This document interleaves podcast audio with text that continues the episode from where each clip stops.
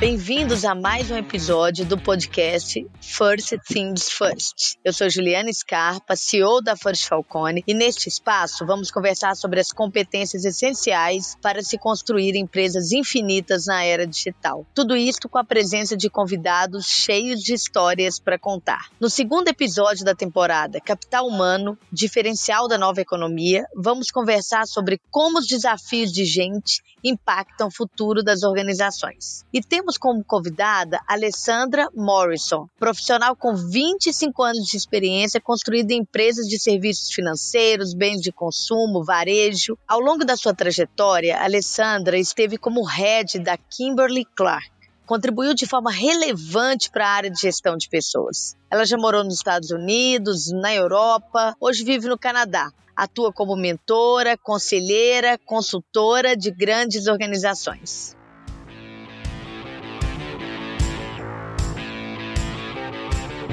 Alessandra, é um prazer te ter aqui e a gente vai conhecer um pouco mais de você agora, ouvindo sobre a sua trajetória, a sua história, seus momentos marcantes e como que tudo isso se conecta ao tema desse episódio, como os desafios de gente impactam o futuro das organizações. Então, Alessandra, fala um pouquinho pra gente sobre você. Ah, muito obrigada pela oportunidade de estar aqui compartilhando né, um, uma linha de pensamento e poder, de alguma forma, contribuir para a reflexão nessa área área, né? Muito honrada, obrigada. Bom, eu sou mineira, assim como você, Isso. né? Seu sotaque não mente, eu já perdi o meu, né? Nasci ali no Triângulo Mineiro, sou filha de comerciantes, e acho que a minha escolha pela administração tem a ver com essa origem, né? Eu cresci com meu pai sendo sócio dos tios, o trabalho muito misturado com a casa, né? Ia trabalhar nas férias com meu pai, então acho que foi por isso que eu acabei escolhendo a administração e por viver esse lugar de trabalho, de organização como um lugar que gera prosperidade,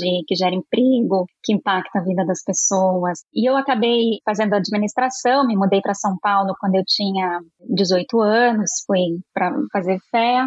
E aí comecei uma carreira, né? Escolhi a área de recursos humanos. Eu me lembro numa aula que eu tive com o Joel Dutra, né, muito conhecido, Sim. que o Joel, naquele momento, ele falava, olha, uma das maiores transformações que a gente vai viver nas organizações é na área de recursos humanos, com gestores assumindo seu papel, com essa área transformando, e foi mais ou menos nessa época que o David Ulrich trouxe, né, o modelo do Business Partner, serviços compartilhados, os centros de expertise, e eu me lembro dessa fala dele, naquele momento eu falava, puxa, eu quero fazer parte dessa transformação.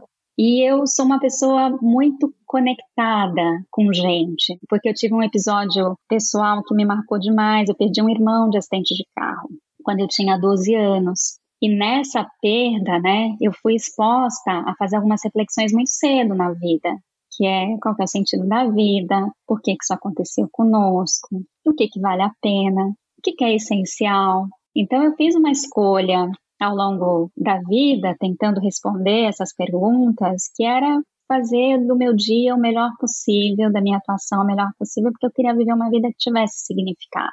Porque eu sei que a gente está aqui hoje e daqui a pouco a gente pode não estar tá mais. Então, a minha escolha era, foi de fazer essa contribuição nas organizações, atuando com pessoas para que pudesse trazer significado, propósito, desenvolver competências e, através dessa contribuição, poder contribuir com a sociedade. E aí foi, comecei como trainee na Credicar, da Credicar eu fui para o Grupo Pão de Açúcar montar a área de Change Management com a chegada do Grupo Casino, de lá eu fui ser head de RH de uma startup do Deutsche Bank, que depois foi vendida para o Banco do Brasil. Aí fiz uma pausa, fui fazer MBA na França, onde eu conheci meu marido, então já valeu super a pena, além de tudo, né, essa experiência. Nossa, que ganha-ganha total. Foi um ganha-ganha total, a muito custo, né, porque eu vendi tudo que tinha para poder viabilizar essa experiência, né, se fui embora com duas malas. Mas o payback veio rápido. Veio super rápido, maravilhoso, né. E aí de lá eu fui trabalhar na Johnson na Inglaterra, depois fui transferida para os Estados Unidos, para a área corporativa, gestão global de talentos, voltei para o Brasil trabalhando pela Johnson, aí fui para a Natura como diretora do Brasil,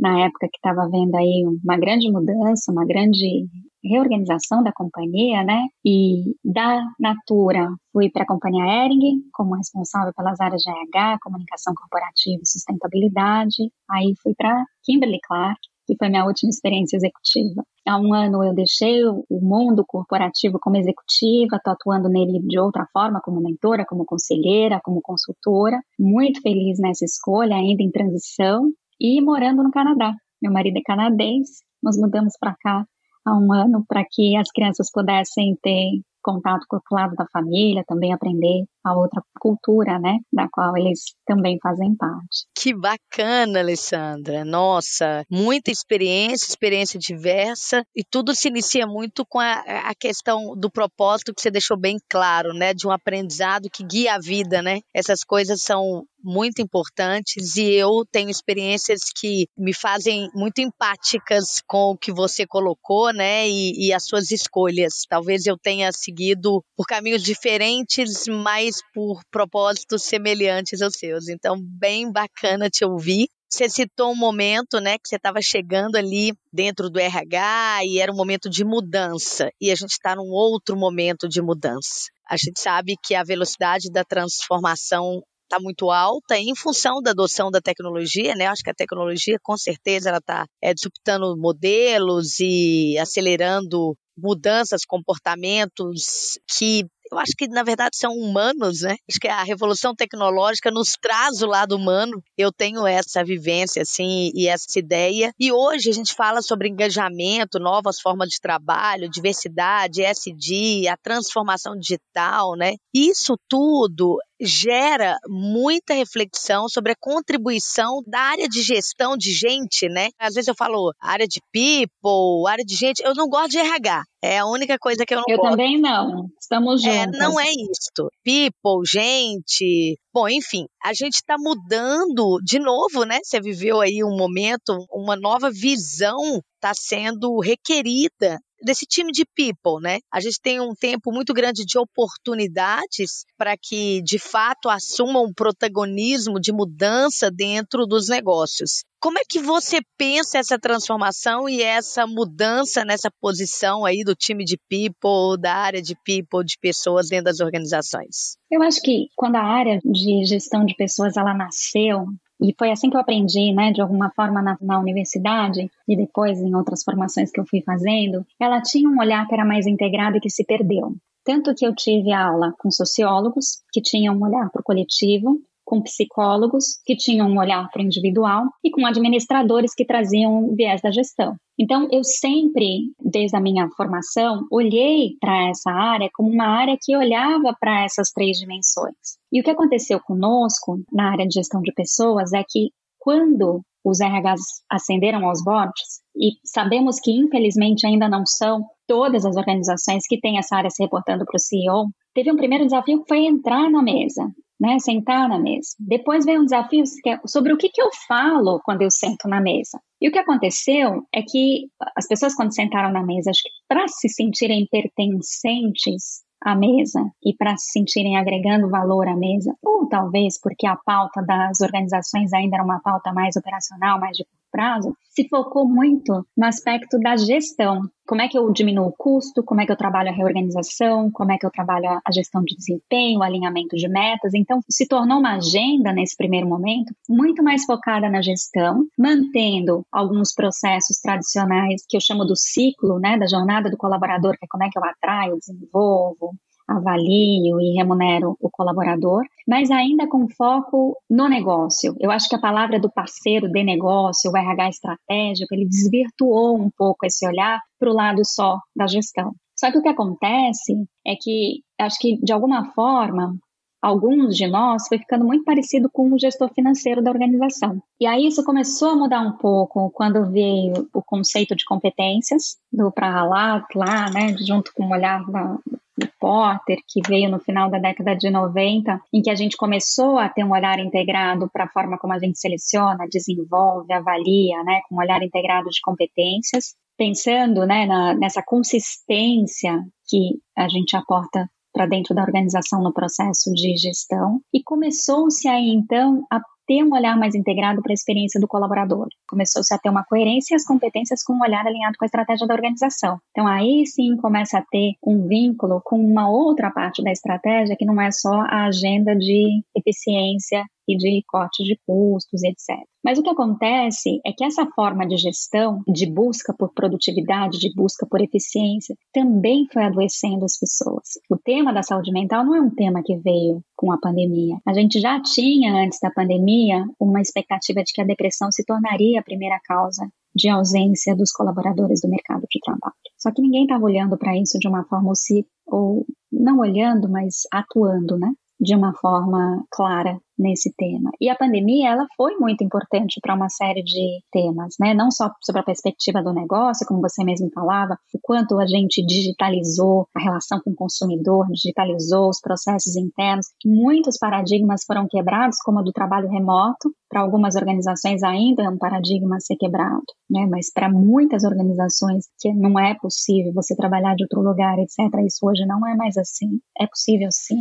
É, tem um ressignificado dos espaços físicos físicos de trabalho, né, para que serve o que a gente faz quando a gente está neles. Mas também tem um outro aspecto que vem com a pandemia, que é todo esse tema, né, da importância do significado do trabalho. As pessoas descobriram outros desejos, elas mudaram muitas delas, o significado, a relação que elas têm com o trabalho e também com a sua casa. E aí, nesse momento também, começa-se a ter uma entrada mais da geração Z no mercado de trabalho, né? Uma geração que tem menos apego as questões materiais, né? Então eu alugo a minha casa, eu não preciso ter carro, eu tenho um Uber, eu não quero esses benefícios, para que eu preciso de vaga no estacionamento, né? Então, vários símbolos que a gente tinha anteriormente passam a ser questionados porque eles não são valorizados, né? E que geram custo para a organização. Tem todo um repensar na proposta de valor, que demanda da proposta de valor que aquela organização tem para o seu colaborador. São mudanças profundas, né, Alessandra? Sim, muito profundas. E a gente ainda não sabe, porque a volta do colaborador ao escritório, ela é recente. A gente ainda não sabe, de fato, que mudanças as pessoas viveram ao longo desses últimos dois anos. E como elas ainda vão se refletir. A gente vai entender isso melhor daqui a pouco.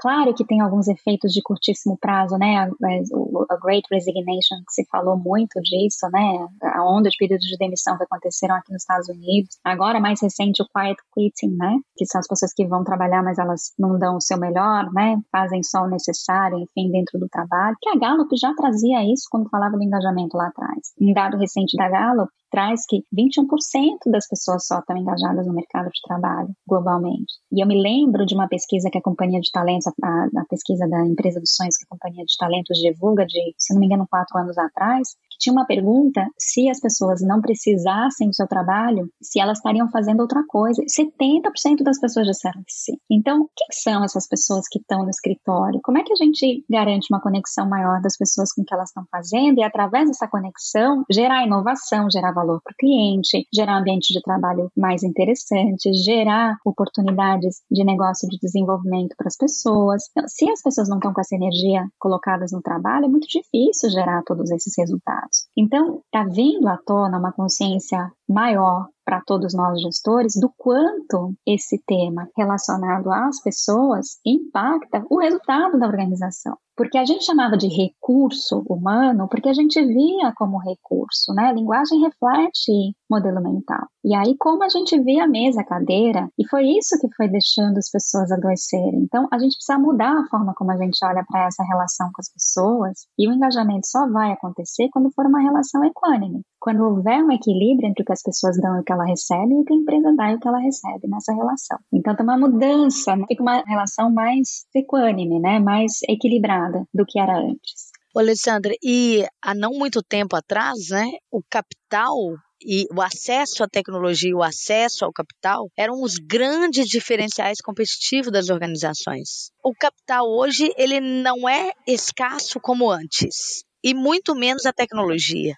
Uhum. A tecnologia que rompe com barreiras, inclusive de mercado, ela está acessível para aquele produtor do interior do Amazonas. E aí as pessoas viram de fato o grande ativo. E isto move também essa necessidade das organizações enxergarem isto e das pessoas, né, da área de people, de gente, se tornar protagonista de mudanças extremamente importante. É como eu penso. O que você acha sobre isso? Eu estou de acordo com você, né? Eu vejo, né, a organização como um sistema que é interdependente. E quando a gente olha para a organização como um sistema, eu não considero a organização só quem está dentro dela na folha de pagamento. É todo mundo que de alguma forma faz com que a cadeia funcione. Então, a gestão de stakeholders, o propósito da organização, que também precisa ter uma coerência com as marcas, com a proposta de valor das marcas, se essa organização tiver marcas, eu, não, eu preciso atuar para dentro e para fora com uma coerência. Essa atuação para dentro se dá através da cultura. Essa cultura, ela é exemplificada ou concretizada através de comportamentos, muitas vezes da liderança, das decisões que eu tomo, das mensagens que eu passo, dos comportamentos que eu tenho, a quem eu seleciono, quem eu demito, tudo que a gente faz. Essa é a mesma liderança, a liderança que define uma estratégia, uma visão de longo prazo, um caminho para a organização. E algumas vezes eu preciso mudar a liderança, evoluir, desenvolver a liderança em função da estratégia que eu traço, e outras vezes eu preciso ter uma liderança capaz de desenvolver uma estratégia nova, né? Uma relação simbiótica. E eu tenho que expressar essa cultura, e fazer a gestão da organização através de três dimensões que são interdependentes, né? Uma que é o olhar para o indivíduo e como é que ele se conecta à organização, gera significado e se desenvolve, cresce, que é através do ciclo do colaborador, que é como a gente atrai, desenvolve, avalia, remunera, engaja, traz diversidade para a organização, enfim, pela dimensão das relações, que é muito pouco comentada quando a gente fala sobre a área de gestão de pessoas, que são os rituais que a gente tem na organização, a forma como a gente toma decisões, a forma como a gente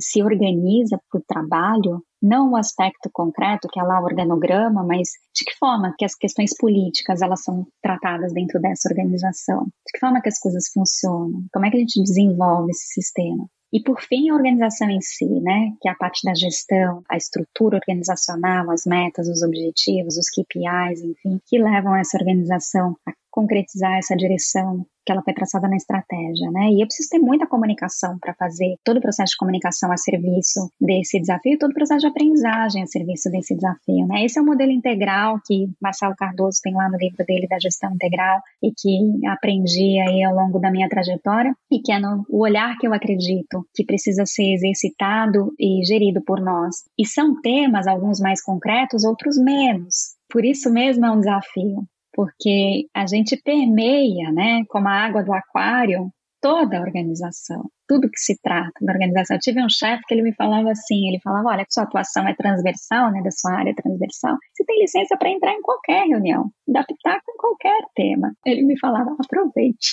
É isso mesmo, aquilo que foi o início da nossa conversa, você falou sobre o impacto, né, fazer diferença, né, é uma posição de quem quer fazer diferença, né, Alessandra? Sem dúvida, é um privilégio, né, poder estar tá sentada nessa cadeira, né, ou atuando nessa área, nesse momento em que se valoriza mais, que nós acordamos, né, para quão importante todos esses elementos eles são para a evolução da organização, porque é o diferencial que é único. Como você mencionou, a tecnologia está disponível, o capital está disponível, mas as pessoas e a forma como elas interagem, que geram essas sinapses todas internas, que vai gerar a inovação da companhia, que vai gerar novos caminhos, que vai é, se relacionar através de outras parcerias, isso é único é a digital de cada organização. Alessandra, deixa eu te perguntar, você teve claramente aí, tem tido, né, ao longo da vida, experiências bem sistêmicas, né, na posição de gente, né? Você continua agora de outra forma, mas com posições sistêmicas dentro da organização, com visão ampla, né? E trouxe, né, de forma muito clara a questão do senso de propósito, habilidade de comunicação, aprendizagem, visão de negócio que você trouxe para poder ser, como você disse, água de aquário aí e influenciar e construir uma organização a verdade é essa, né? A leitura que eu faço, assim, te ouvindo, é sobre a responsabilidade dessas pessoas, desse líder, desses líderes de gente, construírem a organização ao lado, né? De todas essas,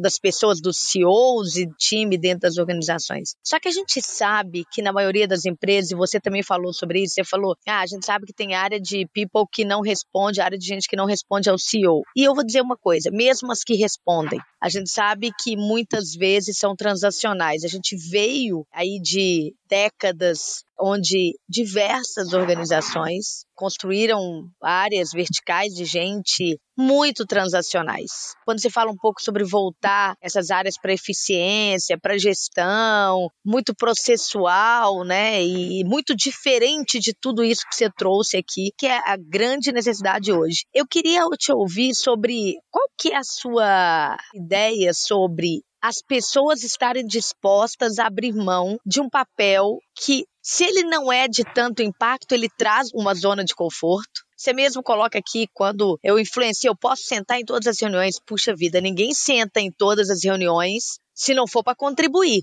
E, né, e sentar em todas as reuniões é estar de forma sistêmica nas organizações. Isso requer preparação, coragem, né? Tem uma questão de coragem muito grande aí. Você acha que as pessoas estão dispostas a fazer essa transição? Primeiro ponto também, se você concorda, né, com essa necessidade de transição, que a gente precisa ter pessoas dirigindo as áreas de gente e pessoas dentro dessas áreas com outro mindset, com outras habilidades e precisa estar disposta a isso, né? Você concorda com isso? Como é que você vê isso? Não, eu concordo. Deixa eu só fazer uma ressalva na sua colocação que eu falei do tema da produtividade. Ele continua sendo importante.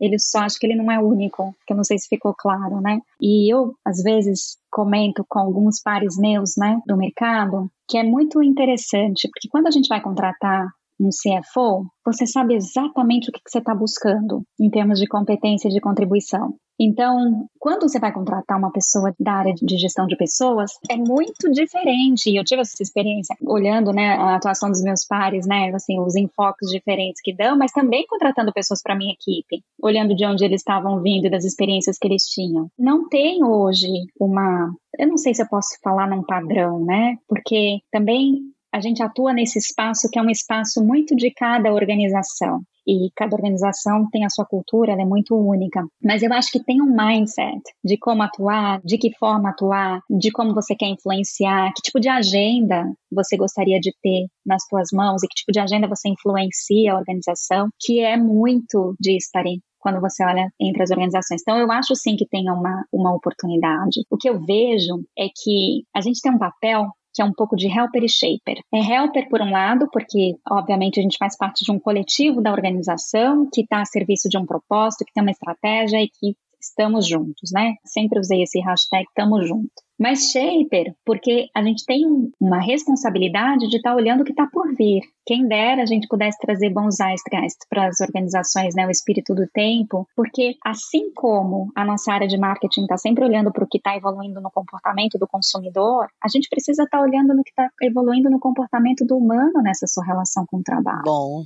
Bacana. Olhando tendências, o que está mudando? Como é que a gente transforma esse lugar num lugar de escolha? Eu quero ser um lugar que atraia as pessoas, não todas, porque eu acredito no fit, tem gente que faz sentido, tem gente que não faz, mas que atraiam as pessoas que vão agregar valor, que eu seja um lugar de escolha para essas pessoas que têm a ver com o meu negócio, que têm a ver com o meu propósito, que têm a ver com esse espaço, e que sejam pessoas que entrem aqui e queiram estar aqui por escolha, né? Que não estão aqui conectadas por conta de um salário que elas ganham ou por um status que elas talvez queiram, mas que elas efetivamente queiram deixar uma contribuição, fazer uma contribuição. Então, esse olhar de como é que a gente traz essas tendências para dentro, né? E é uma habilidade também, porque eu tenho que trazer temas para dentro e influenciar uma agenda que não é uma agenda só da área de pessoas. É uma agenda que eu tenho que entrar dentro das prioridades da organização. Muitas vezes tem que alocar budget para né, orçamento para fazer um projeto, ter pessoas que possam estar tá pensando nos temas, né, ou ter espaços de experimentação, que eu acredito muito. Tive experiências muito bacanas recentes para estruturar um framework de digital transformation que foi muito incrível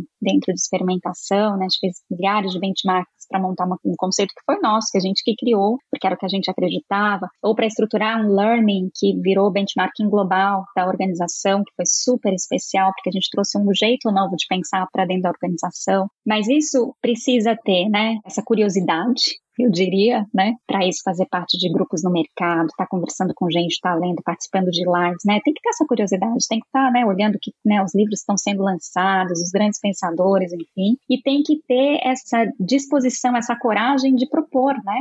De recomendar, de sugerir e ser protagonista. E essa é a parte do shaper. E ela não é simples, porque as organizações estão sempre tomadas com seus desafios, com as suas agendas, com seus problemas. Sabemos disso, mas é o entusiasmo que as pessoas conseguem trazer para a área, né? A, a palavra coragem, né? A origem da palavra da coragem é de cor agir agir com o coração. Então, as pessoas, quando estão conectadas com uma razão maior de estarem ali, né, entendendo, entre aspas, qual é a sua missão, no sentido mais amplo da palavra, né, o propósito ali naquele momento, você tem essa energia para poder buscar e poder fazer essa proposta. E as pessoas precisam disso hoje muito, né? Tá todo mundo querendo encontrar sentido, né? Acho que não tem ninguém que não queira poder estar tá mais feliz no que estão fazendo e entender o seu valor, poder aprender e continuar se desenvolvendo. Então é muito poderoso quando se consegue uma atuação protagonista. Ser feliz, né, Alessandra? Integrar a vida, né? O trabalho ele é tão importante, é como é onde a gente gera valor. Eu acho que a essência do ser humano é gerar valor para o outro, né? Acho que todos nós somos felizes quando a gente está fazendo alguma coisa que impacta o outro, né? E a gente passa uma parte do tempo no trabalho, né? Na nossa vida adulta. Na verdade, a gente passa mais anos no trabalho do que na escola, né? Mesmo estando aprendendo sempre de alguma forma, né? Que muda essa relação com o aprendizado, né? Deixa de ser tão formal, né? E aí, se a gente não está fazendo algo que faz sentido, a gente está desperdiçando a vida. Eu vejo assim. Então, é importante estar num lugar que faça sentido para cada um de nós. Senão, talvez tenha que mudar de lugar. Concordo demais, eu penso exatamente igual. E Alessandra, como é que você acha que os times de gente, de people, podem se organizar para poderem experimentar mais, terem mais diálogos na empresa dentro do contexto atual? Você mesmo coloca, né, onde as pessoas estão buscando uma relação diferente com o trabalho e isso vem desde aí essa mudança do híbrido, remoto, enfim, que é mais pragmática, vamos dizer assim, até a questão da identificação com propósito, missão, né? Por que, que eu estou acordando, enfim. A gente está, de novo, vivendo essa transformação, como você falou, ela já vinha, mas ela foi acelerada. E aí a gente precisa atuar como time de people de forma diferente. Eu queria te perguntar como é que você enxerga que essas estruturas né, e ferramentas modernas podem ajudar o time de people e como que essa área de gente aí pode organizar as pessoas dentro das organizações para inovar. Então, inovar dentro né, de si, né? Aqui na Folha a gente usa muito a palavra vertical. É vertical e squads, é como se fosse o, a especialização e a transversalidade. Eu não gosto muito de área, é muito de experiências passadas de silos, né? Então a gente usa verticais de especialização, squads, enfim. Mas o que eu quero dizer é a área ou vertical de gente, né? Ela se reinventando para poder atuar de forma ágil e como que você enxerga as organizações mudando, né, suas estruturas para serem mais ágeis e aí ao se conectar com o cliente ou consumidor é inerente se conectar com os funcionários, né? São pessoas que se conectam com o consumidor. Então, se eu estou organizado de uma forma transversal, com tomada de decisão descentralizada, né? se eu tenho grupos multifuncionais trabalhando, eu tenho também agilidade. Isso também é uma missão aí de people, de gente trazer para a organização. Fala um pouquinho sobre, por favor. Eu vou começar pela organização, até porque na minha última experiência a gente testou alguns modelos que foram bem interessantes. Então, um dos modelos foi o modelo de hubs, porque eu acho que esse é um desafio da organização que eu estava e de muitas organizações, né? As organizações, elas estão muito fragmentadas, criam áreas e a matricialidade, ela, apesar dela ser boa para sinergia, né? Então, se eu estou globalmente olhando uma função, obviamente eu consigo olhar sinergias dentro, né, da, das geografias e etc. Mas ela acaba tirando autonomia, que é um grande desafio para quem está em posições locais e ela gera uma lentidão na tomada de decisão. Então, dependendo do local que você está na organização, tem um desafio enorme de como é que você transita nessas estruturas para conseguir diminuir essa lentidão, aumentar a autonomia e, de alguma forma, levar né, as tuas ideias ou as tuas propostas, enfim, para que elas possam acontecer.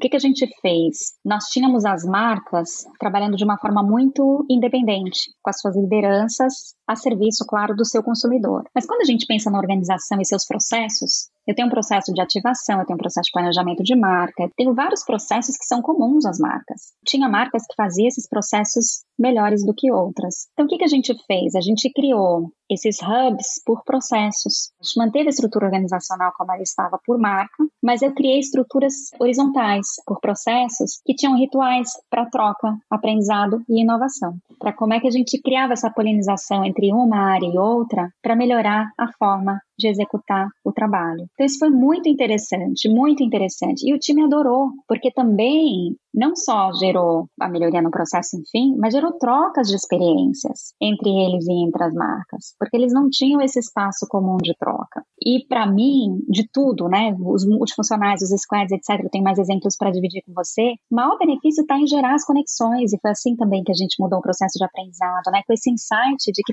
toda conexão é uma oportunidade de aprendizado. Seja uma conexão pessoa a pessoa, seja uma conexão pessoa livro, pessoa série, pessoa eh, com outra organização, enfim, num podcast, né, o que quer que seja, é uma oportunidade de aprendizado. Então a gente ficou com esse insight de como é que a gente multiplica as interações dentro da companhia, para que as pessoas possam trocar experiências e aprender com essa rede incrível que nós tínhamos, interna e externa, porque depois a gente começou a envolver fornecedores e parceiros também nesse desafio. A segunda experiência que a gente teve, que foi dentro do framework digital, foi de lab que era uma espécie de SWAT team, que se organizava para resolver um problema que, como ele era cross, era muito difícil ser resolvido por uma área ou outra, porque dependia de várias áreas. Então, eram os times que formavam, ficavam três, quatro meses juntos, tinham que entregar um MVP da solução, que é um, um minimal value product, né? E depois tinha uma área que ficava responsável por poder implementar. E por fim, foram os squads, que para a gente foi um grande aprendizado de montar um time multifuncional a serviço de um objetivo usando metodologias ágeis. Primeiro, porque a gente teve que dar autonomia para esse grupo. Então, tinha um desafio para a liderança, porque muda o papel do líder e do gestor quando a gente implementa algo assim. Segundo, a gente tinha que dar capacidade de tomada de decisão. Então, um exemplo, fazer um anúncio no Facebook. Pelo método tradicional, você sai da área, aprova a arte, vai para a agência, aí tem uma outra área que aprova, enfim. E isso demora, obviamente, dias para serem feitos, né? E a gente deixou o time, olha, testa. Dependendo do resultado imediato que se tem, né, de likes, etc., mantém, se não, tira do ar e faz outro, por exemplo. A gente fez vários times, né? Mas para um deles, o primeiro que a gente fez, a gente tinha uma meta para ser cumprida em dezembro, ela foi cumprida em setembro. Olha só. Que foi incrível. E a gente falou, puxa, o que não é dar, colocar as pessoas que sabem o que estão fazendo, para elas poderem atuarem juntos, dar a metodologia e e confiar. E por isso, para mim, tem um tripé, que é propósito, confiança e competência, que é imbatível quando você coloca as pessoas juntas. E não importa tanto o formato, para mim, porque, por exemplo, eu também defini uma estratégia de diversidade da organização com um grupo multifuncional. A gente convidou pessoas para virem conversar sobre o tema, gente de todas as áreas. Foi incrível poder ter todas essas perspectivas no desenho da estratégia. Não foi a nossa área que sentou lá e falou, não, a gente sabe o que a gente está fazendo, não. Por isso mesmo, como nasceu dessa forma, deixou de ser um tema da nossa área de gestão de pessoas, era um tema da organização da liderança, estava todo mundo engajado em poder avançar com essa agenda dentro da organização. Foi maravilhoso. Na área de RH, eu não vejo, ou na área de gestão de pessoas, eu não vejo essa forma de trabalho só dentro da área de gestão de pessoas. Então, todas essas iniciativas que eu te contei, a área de gestão de pessoas estava dentro, como um membro. E isso, para mim, era algo muito importante, porque não é assim, eu vou juntar a área de seleção com a área de. Não, porque a gente continua tendo uma perspectiva, um mindset muito, muito parecido. Acho que o desafio para inovar e para atuar junto é quando a gente monta né, espaços de diálogo e de conversas que transcendem as funções ou as áreas ou os conhecimentos ou as experiências, etc. E foi dessa forma que a gente contribuiu, liderando essas agendas, participando dessas agendas, estando dentro das agendas, liderando pedaços dessas agendas para poder contribuir com essa agenda maior. Alessandra, eu posso dizer que, na verdade, a grande forma de atuação ou a grande missão da área de gente é promover o aprendizado dentro da organização? Eu acho que não é só isso. Eu acho que o aprendizado ele é super relevante, até porque se a gente não aprende, a gente não evolui. Então, para essa evolução, ele é um requisito fundamental. Mas eu acho que tem um um tema que para mim está mais na transformação mesmo, né? Eu colocaria num nível a mais, que é atuar de forma colaborativa, porque eu não acho que isso é uma agenda só da área de gestão de pessoas, mas como a gente tem, né, a área da cultura, os ciclos de desenvolvimento das pessoas, o aprendizado, enfim, sobre a nossa responsabilidade, são enablers fundamentais para o processo de transformação. Então, sim, a gente, eu acho que é promover a transformação de forma colaborativa com as outras áreas, né, com as outras agendas da organização que vão estar com outros pilares, né, o pilar das marcas, da operação, o olhar para o consumidor e a gente trazendo o olhar para o colaborador, mas eu, eu vejo essa área como um grande enabler dessa evolução, da transformação da organização, em que o aprendizado é um dos elementos fundamentais. Você falou bastante sobre a conexão, né, na hora de resolver os problemas etc. Alessandra, no nosso modelo de aprendizagem aqui da First, na nossa plataforma, você falou conecta tanto, é absurdo. Você quase foi descrevendo o nosso modelo, porque aprendizado na First começa com a aplicação de um problema real dentro da plataforma. E a plataforma, ela fomenta a troca e a colaboração para resolver o problema. Então, ela vai te gerando ideias de com quem que você deve contribuir e te possibilita escolher também as contribuições que você vai buscar para resolver seu problema. Então, aprendizado e conexão e colaboração para a gente sinônimo, né? É a única uhum. forma. A gente aprende resolvendo problemas, né? Conectando e trazendo oportunidades. E a gente faz isso de forma multifuncional, né? Então, isso está dentro do nosso conceito. A gente acredita demais nisso. É o que a gente busca fazer cada vez melhor em escala, Alessandra.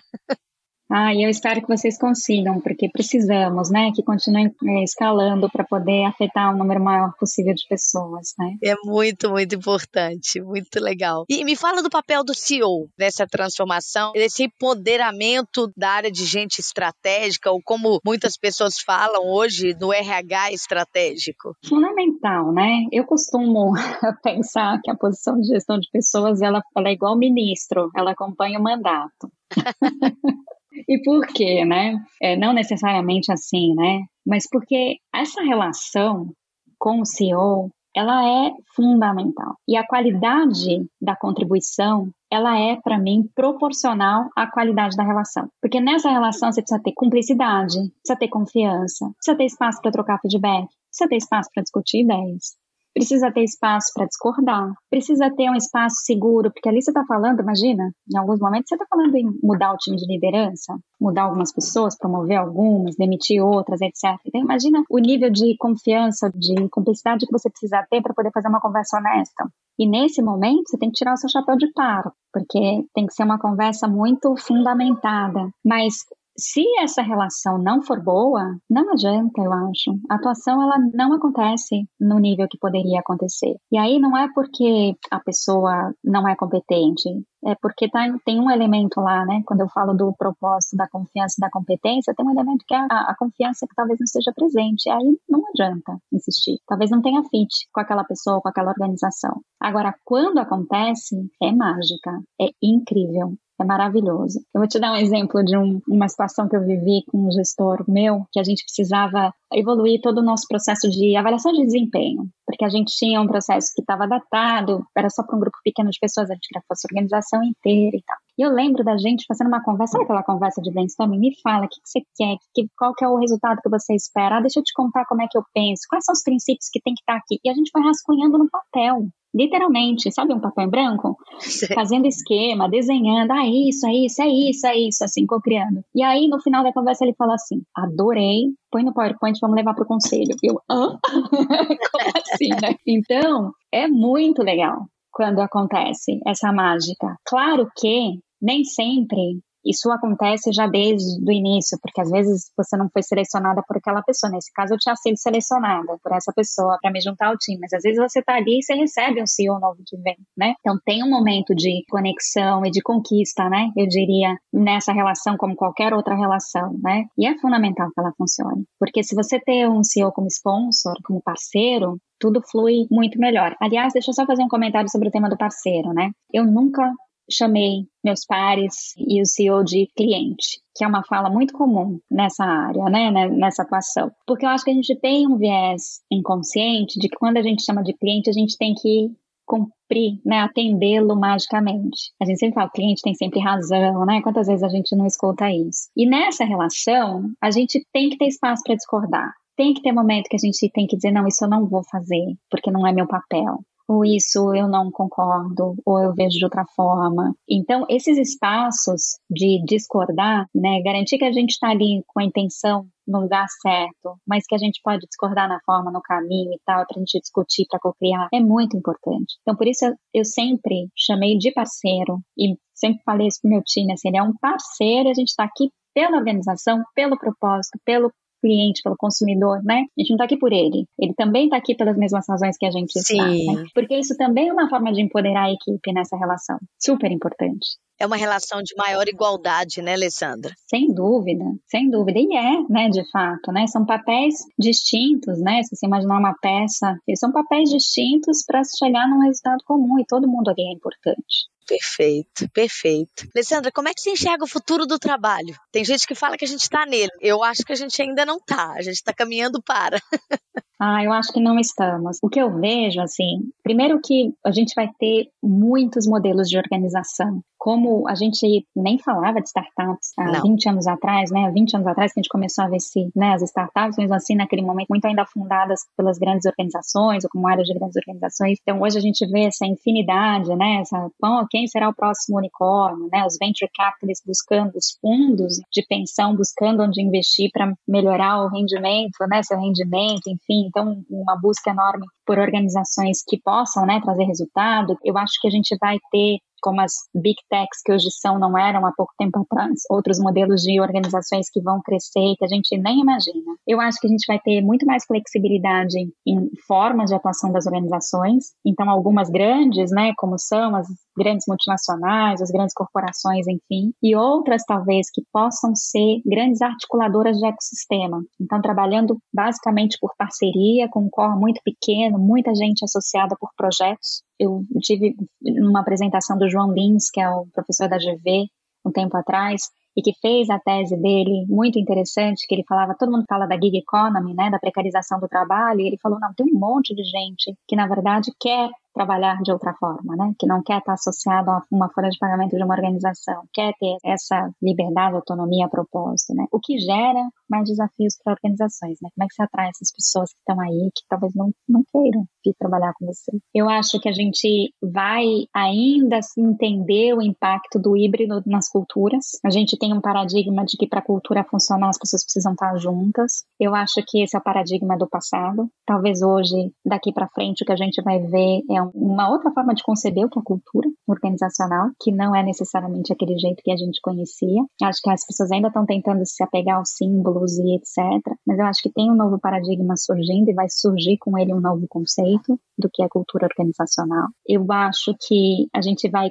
continuar crescendo esse empoderamento do colaborador com relação às organizações, fazer as suas escolhas, de onde eu quero estar, de que forma eu quero trabalhar. E por outro lado, eu acho que tem um desafio que aí não é necessariamente um tema de futuro de trabalho, mas é um tema a ser resolvido, que é da precarização do trabalho. Então, eu moro aqui no Canadá, no, aqui obviamente é diferente, né, porque você tem uma economia diferente, desenvolvida, mas no Brasil, né, quando a gente olha os motoristas de aplicativo, né, enfim, tem uma, uma relação desequilibrada, na minha visão ainda, que precisa ser ajustada para uma relação mais equânime e que as pessoas se sujeitam porque elas não têm muitas vezes outras opções. Seria muito importante tentar resolver é, esse tema dentro da nossa economia, para que a gente possa ajudar as pessoas a terem uma vida mais digna, né? Perfeito, Alexandra. Te ouvindo falar, eu consigo imaginar exatamente a gente caminhando nessa direção aí, em, acho que todos os pontos que você colocou. Acho que vai ser melhor. Eu sou bem otimista em relação a essa estrutura colaborativa, que pode ser global. É engraçado, você falou da cultura. A First, ela nasceu distribuída. E mesmo antes, no pré-lançamento, a gente já tinha pessoas distribuídas, já tinha é, esse formato de atrair ecossistemas que trabalham com a gente recorrentemente mas não full time na agenda deles, né? A gente nasce já com esse mindset, com esse modelo, mais do que mindset, com esse modelo de operação, e a gente foi lançado na pandemia, né, em abril de 2020. Várias vezes as pessoas vêm conversar comigo sobre gente e falam assim: ah, porque isso a gente tem que tomar cuidado na hora de recrutar ou selecionar. Aí falando, fala assim, porque a gente tem uma cultura muito forte. E eu falo, tá bom, fala sobre isso. E as pessoas falam os elementos de comportamento, de tomada de decisão, de uma cultura que é conhecida por todos. Então, ah, muito colaborativa, de solução de problema rápido, de é, autonomia, as pessoas aqui funcionam assim, assim. Você vê gente de todas as funções falando sobre isso. Uma cultura que foi formada num ambiente remoto distribuído e com grande diversidade, de todos os tipos. A gente tem diversidade, não temos toda ela, óbvio que ainda não, mas temos de todos os tipos. Maravilhoso. É, é maravilhoso e é case de que não é sobre estar tá é, junto. Aliás, hoje a gente tem um hub e a gente encontra nesse hub, as pessoas gostam de estar tá aqui, mas isso foi uma demanda das pessoas para discutirem e trocarem determinados assuntos, inovação, construção de coisas. Então, o time, mesmo distribuído, faz questão de estar tá aqui de tempos em tempos, aí depende de qual squad, de qual vertical, enfim, eu tenho as minhas agendas aqui, mas isso é uma demanda de construção do time e não uma política que foi colocada e é uniforme para todo o time. Então, assim, Alessandra, eu mega acredito no que você está falando, eu vivo o que você está falando e acho que é mais fácil as pessoas integrarem vida lá fora e dentro do trabalho desta forma, né? Com esses modelos. Para mim, esse tema do trabalho híbrido, enfim, ele é um tema de diversidade, porque as pessoas têm necessidades diferentes, interesses diferentes e relações diferentes com o trabalho. Então, quando eu coloco tem que ser dois por três, eu agrado alguns e desagrado outros, né? O 3x2, o que quer que seja, esquema 5x0 ou 0x5, sei lá. O ideal, que dá muito trabalho, é customizar.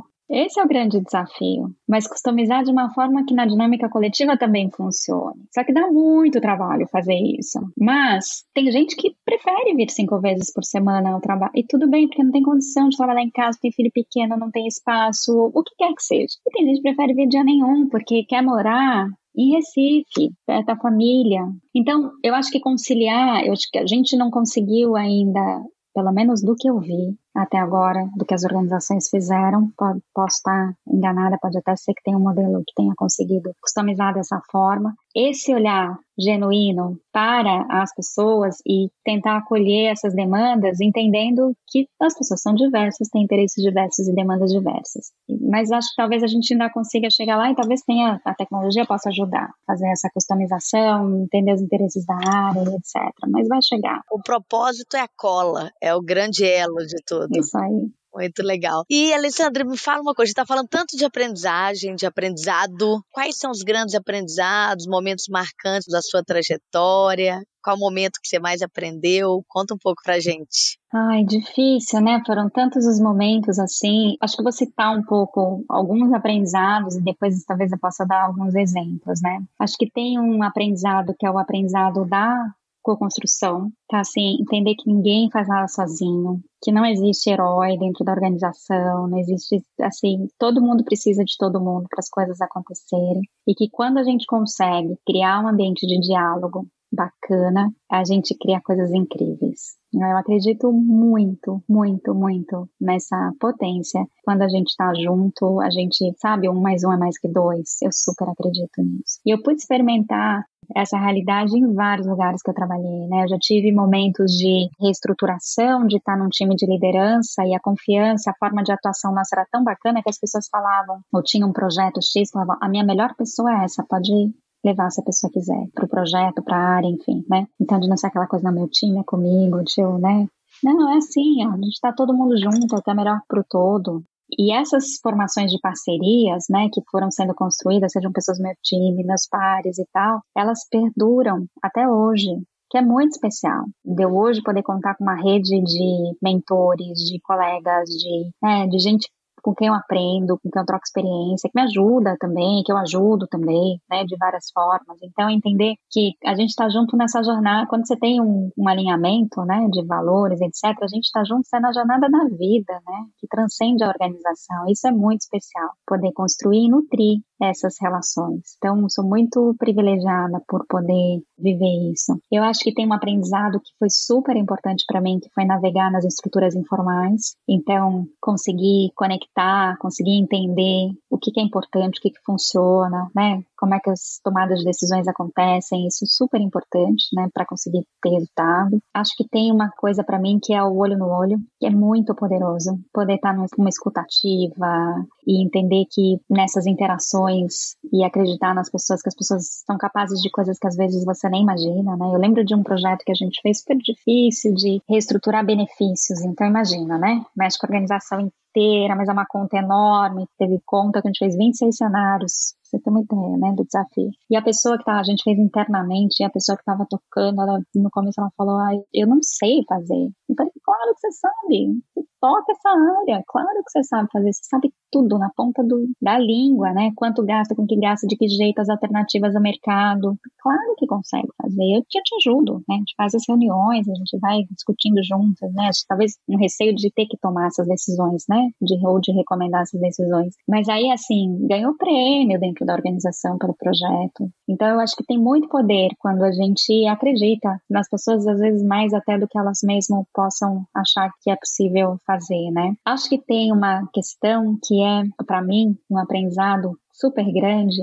que é quando eu me senti inteira e presente, com clareza do que eu queria, que parece mágica como as coisas vão acontecendo, né? E eu tenho umas histórias assim super interessantes sobre isso, né? Uma que quando eu saí da Credit Card fui pro Pão de Açúcar, eu já queria fazer MBA fora, né? Então eu fui no processo seletivo e tal, chegou numa certa etapa, eu falei para a gestora, eu falei, olha, mas eu vou embora daqui a pouco, viu? Porque eu vou fazer meu MBA. E aí ela falou assim, mas nunca contratei ninguém que já começa no processo seletivo dizendo que vai embora. Como assim, né? Eu falei, não, eu quero só que você saiba, né, pra gente ter uma relação super transparente e tal. E assim foi, né? Saiu, né, um tempo depois e tal, foi super especial. A gente tem uma relação até hoje. Teve um outro momento em que eu tava lá no MBA, recebi uma proposta para fazer summer job aqui no Brasil, na Johnson Johnson. E aí meu chefe ele falou assim para mim: "Hey, é super bacana, porque se você for bem, a gente vai te fazer uma proposta para você se juntar ao time depois e tal". Aí eu falei: "Ah, então não sou eu" porque eu não vou voltar para o Brasil, eu quero trabalhar fora do Brasil, então melhor oferecer para alguém que queira voltar para o Brasil, porque eu não vou voltar. E ele falou assim: não, vem aí, você conhece a gente, a gente te conhece, você sabe que a organização é enorme. E aconteceu, né? Fui para Inglaterra, depois fui para os Estados Unidos, as coisas aconteceram, né? Que foi super legal. Um outro exemplo, né, disso, né, de você se colocar mesmo, que para mim foi muito poderoso, que eu estava na Natura e recebi a ligação do Red Hunter para participar do processo para Ering, né? E aí eu falei assim: tem algum problema tá grávida? Aí ela falou assim: você tá grávida? Eu falei: não, mas eu vou ficar. eu tava, falei: essa é a minha prioridade da vida desse momento, eu quero engravidar, ter filhos, né? Enfim, e já tinha tido, né, algumas perdas, né? Eu tava nesse processo e comecei né, a tomar hormônio, essas coisas todas para poder viabilizar a gravidez. E aí foi engraçado porque a pessoa me falou assim: você sabe que se tiver alguém que não tiver essa questão, né? Pode ser que tenha mais chance no processo. Eu falei, eu sei, mas eu não vou tirar isso da mesa porque eu não vou deixar de engravidar por causa do trabalho, né? Nesse momento da minha vida, não sei se eu vou ter essa chance de novo mais pra frente na vida, né? e aí foi muito bacana, né? Todo o processo seguiu e eu me lembro durante o processo, que durou seis meses o processo, né? Eu ia conversando e falando assim, tô entendendo que a gente tá avançando, então minha gravidez não é um problema, né? Se engravidar amanhã, tudo bem, né? Eu entrei em janeiro, meus filhos nasceram em julho sou mãe de gêmeos, né? Eu também. Ai, foi maravilhoso, né? E foi, né? E assim, sou super grata por isso e me senti muito aliviada de poder, sabe, ter transparente, estar tá com tudo na mesa, não ter. Eu falei, se essa organização não me aceitar com essa questão, porque talvez não seja um lugar para mim mesmo, não seja um lugar que compartilhe os meus valores, enfim. E eu foi incrível. E trabalhei até o último dia, não tive um dia de repouso. Eu tava, passei super bem a gravidez, foi incrível. Olha pra você ver, isso é ter tudo integrado, né? Muito é, bom. É, não, então bom. acho que tem um poder enorme de buscar esse lugar que ele vem com autoconhecimento, né? A gente não falou disso ainda, mas é fundamental em qualquer pessoa que queira estar presente e ser protagonista, e, porque a gente muda, né? A gente vai mudando e a gente precisa estar constantemente aprendendo sobre nós mesmos até para poder ter condição de ajudar o outro, senão a gente não consegue estar nesse lugar. Perfeito, perfeito. Alessandra, o que, que você faria se não tivesse medo? Eu acho que profissionalmente não me vem nada, assim, me vem mais uma questão mais pessoal, sabe? Até pela experiência pessoal que eu passei de perder um irmão, eu tenho muito medo de perder meus filhos, né? O fato de eu demorar para engravidar também teve a ver com isso, né? De trabalhar isso muito na terapia antes de chegar nesse lugar. Então eu acho que eu deixaria os protegeria menos. Né? Eu sou uma mãe bem chata, eu acho. É, mas eu tenho trabalhado isso muito para que porque eu quero que eles vivam a vida deles e tenham, né, todas os, as oportunidades e provavelmente vão sair de casa cedo também, como eu fiz e etc, né? Mas eu acho que esse é o maior medo que eu tenho na vida e acho que é o, o maior cuidado também, né, para que ele não seja maior do que a minha relação com eles, né? Não, excelente. Então, se não tivesse medo, deixaria mais solto, né? Mas tá caminhando para isso, né? Ah, eu espero que sim, né? Eu espero que sim.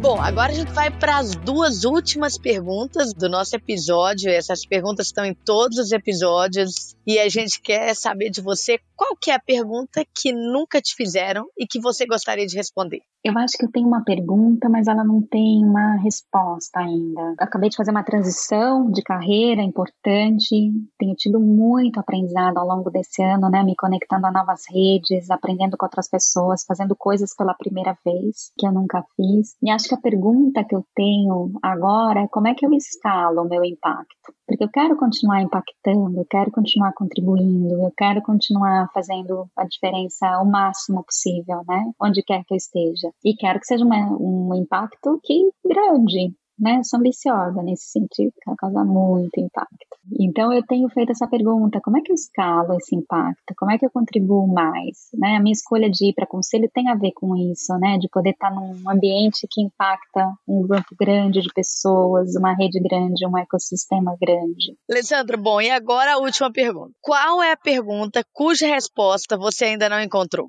Eu acho que tem um tema que me move muito, que é o tema da equidade. E ela vai muito além para o tema da equidade de gênero nas organizações ou diversidade, como a gente tem visto, ela também inclui, mas é uma equidade social, que por isso que eu estou lá no Instituto Bold como conselheira, que está vinculada à educação, é, eu estou lá tenho várias iniciativas voluntárias para a educação, que é um tema que me move muito como uma, um meio né, de busca para a equidade. Eu acho que a resposta que eu não encontrei ainda é como é que a gente mobiliza melhor a sociedade ou as organizações, talvez, né, num espectro um pouco menor, né, não tão amplo como a sociedade, porque tem muitas iniciativas nessa direção, para a gente de fato se comprometer genuinamente com essa pauta que é super importante para o avanço nosso, né, nesse mundo. Tem outras pautas tão relevantes quanto, né, como de mudança de clima. Recentemente eu vi, né, que tem uma geleira que está derretendo, que vai aumentar em 27